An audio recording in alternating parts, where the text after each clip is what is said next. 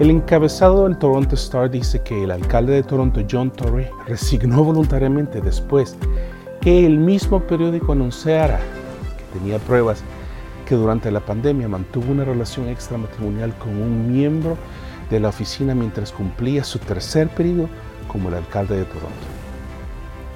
Pero la pregunta resuena nuevamente dentro de mí. ¿Por qué tiene que renunciar el alcalde de Toronto por haber cometido una falta a la moral? ¿Qué tiene que ver su carrera política con su vida personal? Reconozco que permitir que esta relación se desarrollara fue un grave error de juicio de mi parte. Lo siento profundamente y me disculpo sin reservas con la gente de Toronto y con todos los afectados por mis acciones, incluido mi equipo de trabajo, mis colegas en el Consejo Municipal y el Servicio Público por quienes tengo tanto respeto, dijo Torrey. El anuncio se produce días antes de que se debatiera su primer presupuesto bajo el nuevo y fuerte poder del alcalde en una reunión especial del Consejo que se llevará a cabo el 15 de febrero de este año.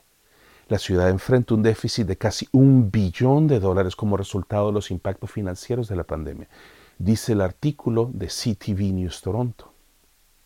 Bueno, la respuesta es evidente y salta a la luz para mí.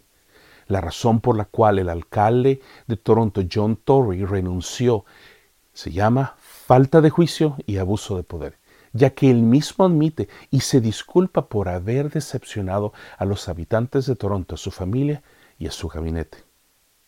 Déjeme decirle la verdad de lo que pienso acerca de lo que hizo John Tory. Número uno, tiene pantalones, ya que a sus 68 años de edad admitir que se equivocó lo hace a mi parecer un hombre de verdad. Pero, número dos, solo porque se disculpó no arregla el problema y Tory lo sabe, por lo cual su falta de juicio y el abuso de confianza de parte de él al ocupar su posición de liderazgo de una ciudad y haberse permitido una aventura extramatrimonial lo hacen candidato indiscutible a renunciar. Si las expectativas de la conducta moral de un alcalde son tan elevadas y como consecuencia lo llevaron a resignar de su posición de autoridad, me imagino ahora que debe sentir una iglesia al saber que su pastor o su líder espiritual ha cometido una falta a la moral como la de John Tory. Pero lamentablemente hay cientos de ministros y hay cientos de pastores que han sido encontrados culpables de faltas morales con múltiples miembros de su iglesia y como resultado nada más se han excusado sin pagar las consecuencias de sus actos. Pero ¿qué dice la Biblia acerca de este tema en cuanto a la conducta moral que se espera de los ministros y líderes cristianos? A lo cual el apóstol Pablo le escribe a Timoteo y le dice de la siguiente forma en primera de Timoteo 3, lo leo del 1 al 2 en la traducción lenguaje actual y dice así, si alguien desea dirigir una iglesia, realmente desea un buen trabajo, pero debe ser alguien a quien no se le pueda acusar de nada malo debe tener una sola esposa, controlar todos sus deseos y pensar dos veces lo que va a hacer. Que no se le puede acusar de nada malo.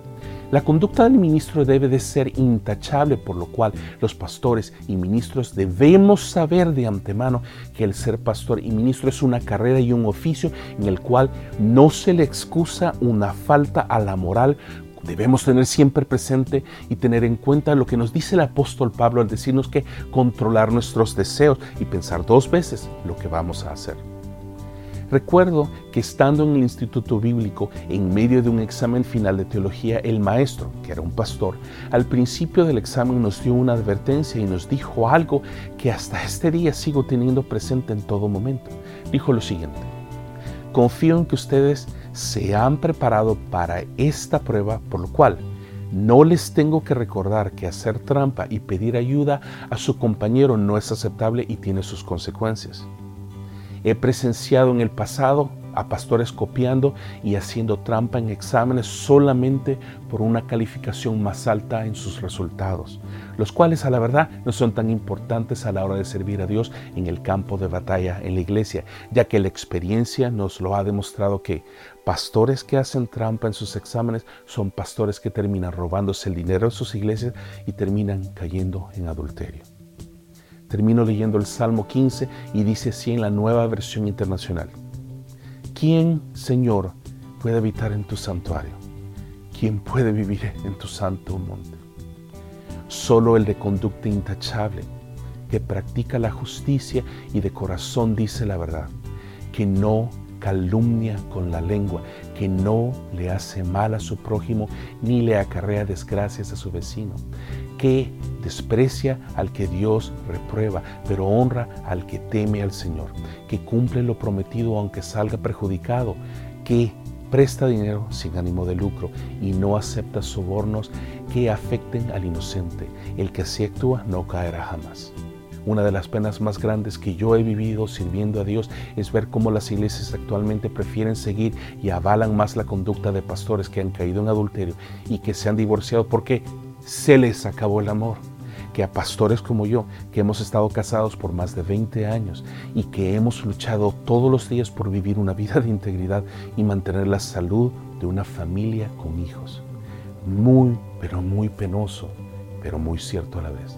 Nos vemos en el siguiente episodio.